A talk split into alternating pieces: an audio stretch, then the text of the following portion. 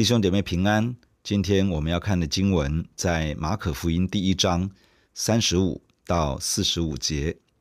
第三十五节，次日早晨天未亮的时候，耶稣起来到旷野地方去，在那里祷告。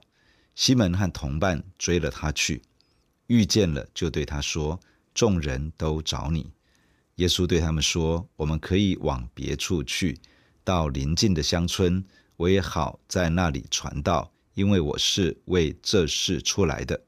于是，在加利利全地进了会堂，传道赶鬼。昨天的经文谈到主耶稣呼召四个门徒：西门、安德烈、雅各、约翰。他们原本都是渔夫，主耶稣呼召他们跟随，要使他们成为得人渔夫。主耶稣在安息日进入会堂，带着神的权柄。教导神的话语，并且释放了一个被污鬼辖制的人，使他得到自由。主耶稣出了会堂，进入西门的家，医治了西门的岳母。在那一天，当安息日结束，几乎全城的人都聚集在西门家的门前，把许许多多生病的、被污鬼辖制的，都带来找耶稣。主耶稣医治了许多害各样疾病的人，又赶出许多污鬼，使人得到自由。结束在西门家门口的医治释放服事，经过不多的休息，主耶稣在第二天一大清早，在天还没有亮的时候起来，去到旷野地方，在那里祷告。旷野在这里指的是偏僻安静的地方。主耶稣在天还未亮的时候，去到一个安静、不被打扰的所在，在那里祷告，亲近天父。正当耶稣仍旧自己一个人安静的时候，西门和同伴追了他去。这个意思是迫切地寻找他。门徒们终于找到了主耶稣，对他说：“大家都在找你。”显然，众人对于前一天耶稣所行的一切，充满着兴奋的心情。应该是希望在更多看耶稣所行的神迹，但是耶稣回答这些门徒：“我们到其他的地方去吧，可以到邻近的乡村，我也可以在其他地方传神国的道，因为这是我来真正的目的。”接下来，主耶稣在加利利的各处进入犹太人的会堂，在里面传讲神的道，赶逐邪灵污鬼。从这段记载，我们有一些分享。第一，要花时间专心亲近天父。主耶稣面对许许多多的需要，有人生病，有人被鬼附，人的需要就摆在眼前。主耶稣面对忙碌的事工节奏，一件事情接过一件，没有太多喘息的时间。前一天晚上才服侍完许多身体与心灵有需要的人。其实要付出许多的体力与心力。假如花点时间好好休息，其实是合情合理的。但是主耶稣第二天一大早，天还没有亮，就花时间来到天父面前亲近他。前一天晚上，加百农全城的人挤在西门家的门口，很可能受限于时间，还有一些人没有得到帮助，就得散场回家。可以想象，第二天早上。这些有需要的人，可能就又如同潮水一般的涌来。主耶稣抓住一个大家还在休息的时间，独自来到天父的面前。在主耶稣的那个时代，在加百农这一类的城镇里面，几乎找不到什么可以独处的地方。街道狭窄，一个房子里面有时住上了十几二十人。城镇里面有很多都是四栋房子共享一个院子。即使出了自己所居住的房子，也是很难找到安静的空间，除非是早上早早的起来，出到城镇以外，才比较能够找到可以好好安静的所在。否则太阳一出来，一般人就外出工作去了。主耶稣为了安静亲近天父，选择在黎明之前去到无人之处，专心的亲近天父上帝。我们在今天也面对许多的忙碌与疲累，工作上是如此，生活需要上是如此，教会的侍奉也是如此。快节奏的步调，应接不暇的需要，一项一项的来到。为了保持与天父之间的关系，我们需要学习主耶稣的榜样，刻意安排不被打扰的时间空间，让我们可以专心的来到天父的面前，单单的亲近他。我们需要与神独处的时间与空间，使我们不会在忙碌之中与神脱节。可能需要调整作息时间，可能需要放下一点点的睡眠，可能需要早起，可能需要离开人群，可能需要寻找可以专心的空间，为的就是可以专心来到天父的面前，亲近他，保守住我们与神之间的精心时刻。第二，要寻求天父的引导。面对庞大的需要，主耶稣需要知道，在有限的时间与心力之下，天父要他做些什么？主耶稣自己说：“子凭着自己不能做什么，唯有看见父所做的，子才能做。父所做的，子也照样做。唯有来到天父的面前，才能够清楚领受神的引导与带领。”今天我们也在一种类似的处境之下，生活上的需要忙不完，工作上的要求不停来到，服事上也面对各式各样的需求。优先次序到底要怎么安排？事情该如何的做决定？哪一些是现在必须去面对的？哪一些是可以另做安排的？我们需要神的引导，而为了清楚神的带领，我们需要在亲近神的时刻，寻求明白天父一步一步怎样带领我们。我们也需要安静的聆听神的话语，学习知道神的布局和计划，否则，很容易陷入到一团混乱之中，或者踌躇不前，而错过了重要的时机。第三，要顺服天父的带领。西门和同伴找到耶稣之后，告诉主耶稣有许多人在找他，很显然是有许多的需要等着被满足。然而，主耶稣在当下知道天父要他转往其他地方去服侍不同的人。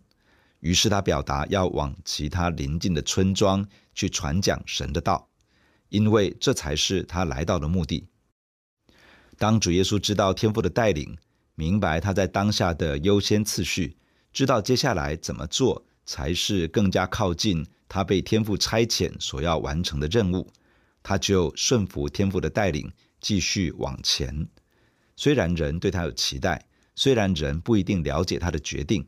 甚至可能会论断他，对他失望，但主耶稣单纯的顺服天父，去面对接下来的挑战。我们寻求天父的引导，也需要学习顺服天父的带领。神对我们的人生有一个基本的定调，圣经告诉我们应该过一个怎样的人生，我们需要顺服圣经的教导，这就是顺服天父对于人生大方向的带领。此外，我们会为了大大小小、各式各样的事情去寻求神。当神清楚的指示，我们就需要顺服神的带领。天父是全知全能的那一位，他最知道全盘的计划，他最了解如何带来突破与改变。我们需要在体察到天父的计划与带领时，勇敢的顺服。我们需要学习先满足神的心，过于满足人对我们的期待。第四十节，有一个长大麻风的来求耶稣，向他跪下说：“你若肯，必能叫我洁净了。”耶稣动了慈心，就伸手摸他，说：“我肯，你洁净了吧。”大麻风及时离开他，他就洁净了。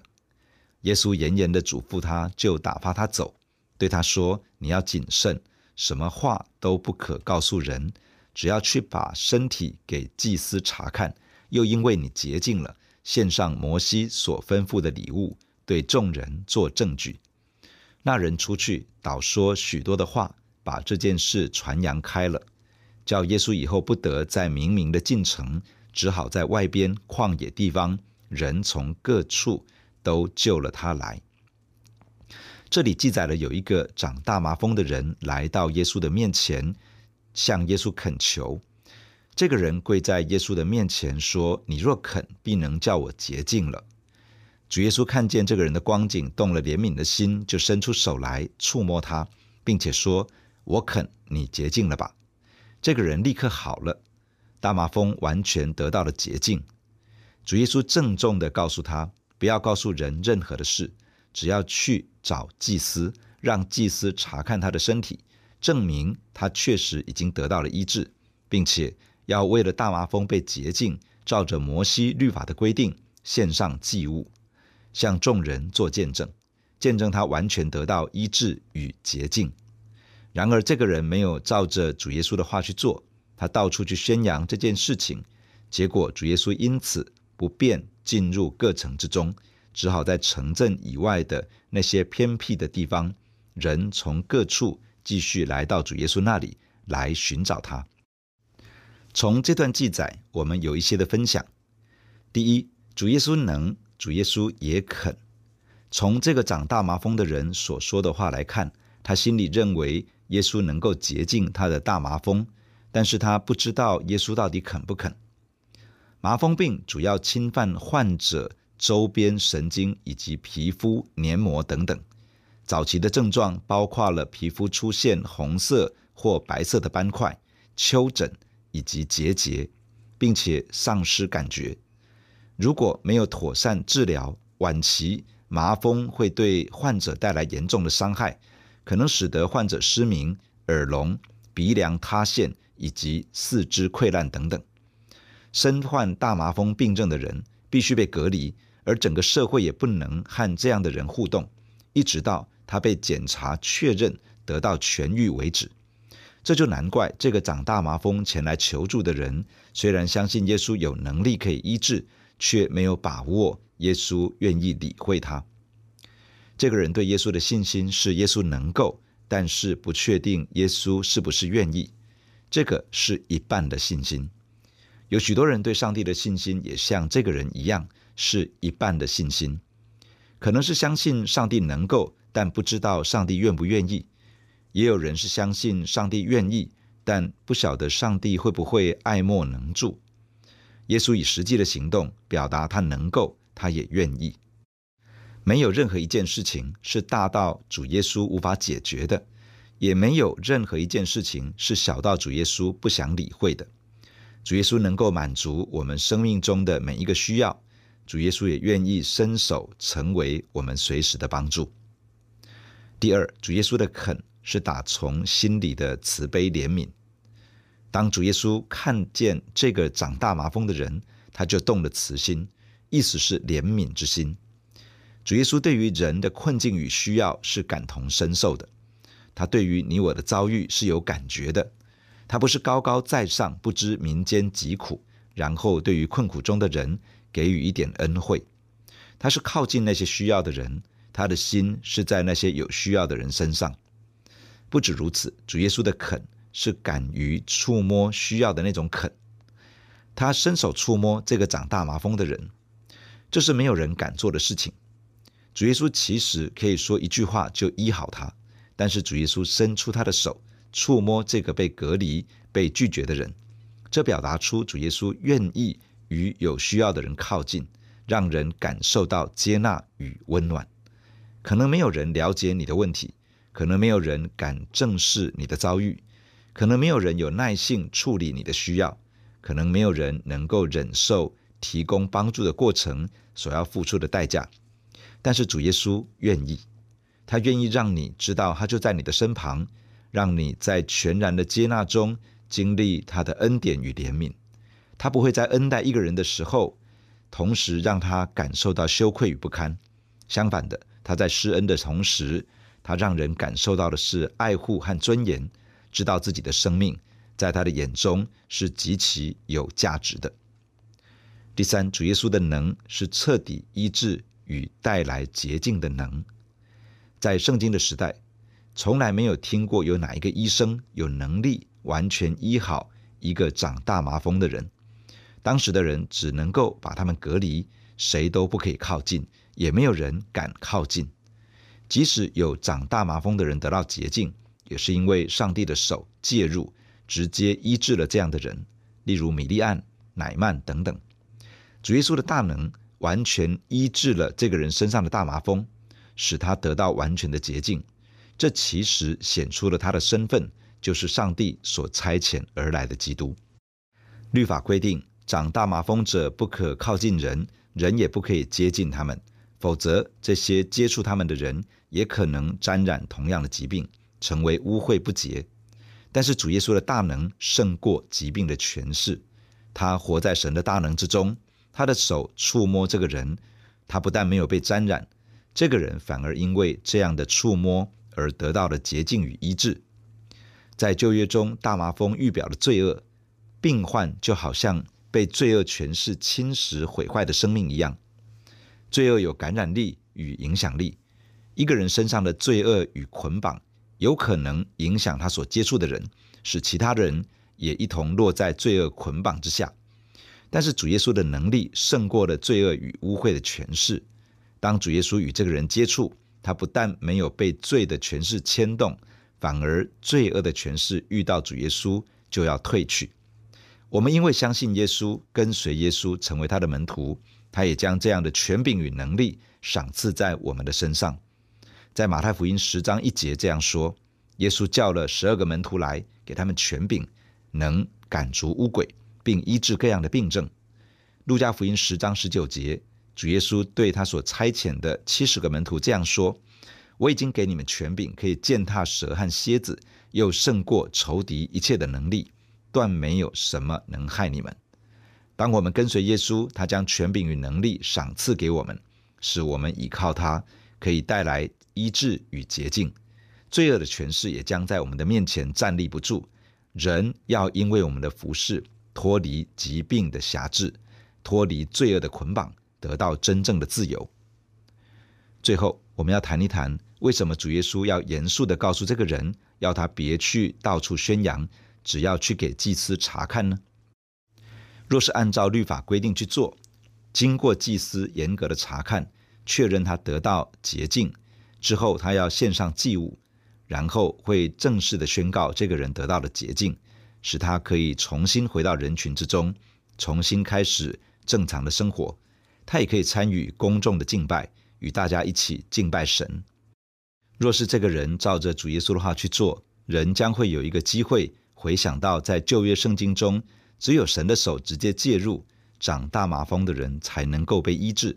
从此，人们可能会去思考，上帝施恩的时刻已经来到，这会预备人的心起来寻求神。然而，这个人把主耶稣如何伸手触摸他、医治他的过程都说出来了，结果可能使得听见的人。认为耶稣违反了律法上不可触摸大麻风患者的规定，而认为耶稣是一个违背律法的不洁之人，这将使得主耶稣公开进城受到阻碍。因此，他只能够到城外的郊野之处，让有需要的人自己前来。而主耶稣就在这样的环境当中，继续的传讲神国的道，服侍有需要的人。弟兄姐妹，让我们一起在神的面前来祷告。亲爱的主耶稣，我们感谢你，谢谢你透过今天的经文来对我们说话。耶稣，我们谢谢你透过这个长大麻风的人，在他生命当中，你带下了医治。我们看到你能够，你也非常的愿意。谢谢耶稣，你有大能，能够解决我们生命中一切的困境与需要。你也愿意贴近我们这些在困难之中的人，使我们知道你深深的接纳我们。你用爱，你用连续。并且以你的大能成为我们的帮助，主啊，你帮助我们每一个弟兄姐妹，让我们里面有一个完整的信心。主啊，你恩待我们，相信你能，也相信你肯。主使得我们来到你面前的时候，可以坦然无惧的来亲近你，来寻求你的恩典跟帮助。主祝福每一个弟兄姐妹，经历到你的大能在我们每一个需要当中来彰显。主啊，我们在你的面前来仰望你。主啊，你帮助我们在你的面前学习一个亲近神的习惯。主耶稣，你在何等的忙碌、何等紧凑的节奏当中，一步一步的面对需要，然而你把时间分别出来亲近天父。亲爱的主啊，你帮助我们也能够把这个习惯培养起来。不论生活中有多少的忙碌，有多少的事情等着我们，主啊，帮助每一个神的儿女把时间分别出来亲近你。主啊，你也帮助我们在亲近你的当中来学习聆听你的声音，学习寻求你的引导与带领。主啊，帮助我们活在你的引导当中，帮助我们把你摆在我们生命当中最优先的地位。主啊，求你赐福在每一个弟兄姐妹的身上，教导我们如何在每一天的生活中亲近你、寻求你、顺服你，而且照着你的真理而行，来与你同行。谢谢你赐福在每一位弟兄姐妹的身上，保守今天与我们同在。感谢你，奉耶稣基督的名，阿门。如果你喜欢我们的分享，欢迎按赞、订阅、开启小铃铛。愿神的话每一天成为我们随时的帮助。你也可以把连结传给需要的人。愿上帝祝福你，阿门。假如你喜欢我们的分享，欢迎订阅并关注这个频道。假如你从今天的分享中得到帮助，欢迎你分享给更多的人。愿上帝赐福给你，阿门。